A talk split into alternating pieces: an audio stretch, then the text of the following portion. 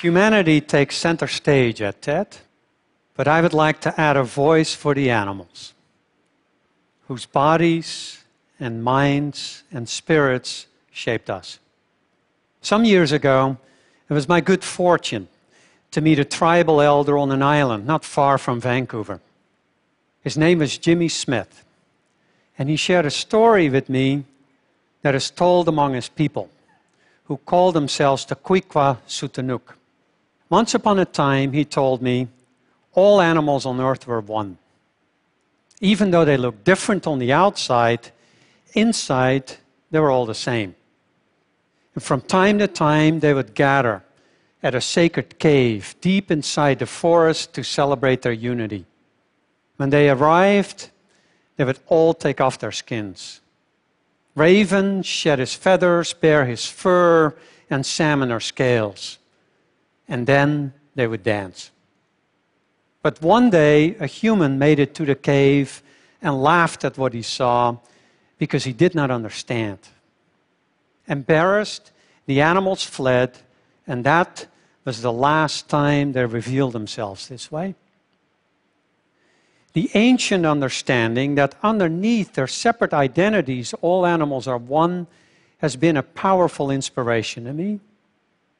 I like to get past the fur, the feathers, and the scales. I want to get under the skin.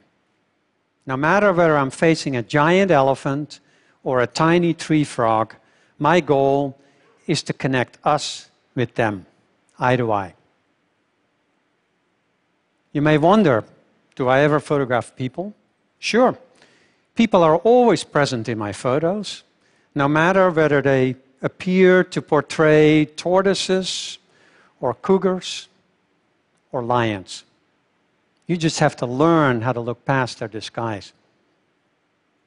As a photographer, I try to reach beyond the differences in our genetic makeup to appreciate all we have in common with every other living thing.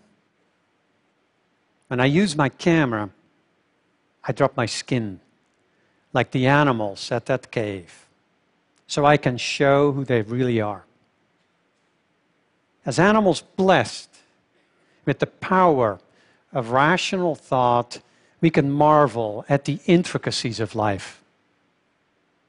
As citizens of a planet in trouble, it is our moral responsibility to deal with the dramatic loss and diversity of life.